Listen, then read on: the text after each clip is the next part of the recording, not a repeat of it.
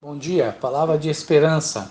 Como lidar com a aflição? Salmo 13, verso 1, a parte A, diz assim: Até quando te esquecerás de mim, Senhor? O intenso sofrimento de Davi fica claro para nós quando constatamos que ele usa a expressão até quando. Isso demonstra que de fato ele estava muito atribulado.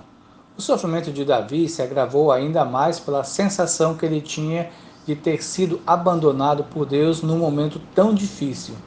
De que maneira devo agir quando meu coração diz que Deus está ausente? O que fazer quando parece que Deus me deixou sozinho para lidar com a situação usando somente meus recursos? No entanto, mesmo em meio às trevas, onde o derramado coração poderia ser apenas triste, pessimista e tenebroso, Davi consegue enxergar em todas as coisas ruins os benefícios de Deus pois encerra o salmo afirmando que Deus lhe tem feito muito bem. A sua esperança não se dissipa, antes ela aparece como uma pequena luz na escuridão mais intensa e faz com que a luz se torne ainda mais evidente e atraente. Essa claridade era proveniente não de um simples otimismo humano como meio de olhar positivamente a realidade, mas da sua fé nas promessas de Deus.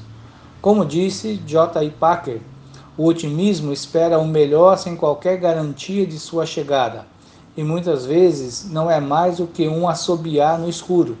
A esperança cristã, ao contrário, é a fé que espera o cumprimento das promessas de Deus. O otimismo é um desejo sem garantias. A esperança cristã é a certeza, a garantia pelo próprio Deus.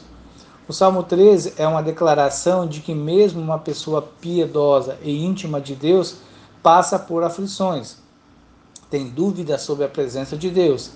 Esse hino toca os corações de pessoas que sofrem pelos mais variados motivos.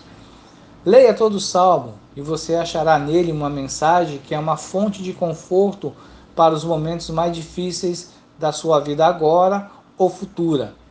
Mesmo que você se assuste com as perguntas iniciais parecendo placas indicativas de um coração frustrado. Na verdade, são confissões honestas de um coração aflito. Oremos.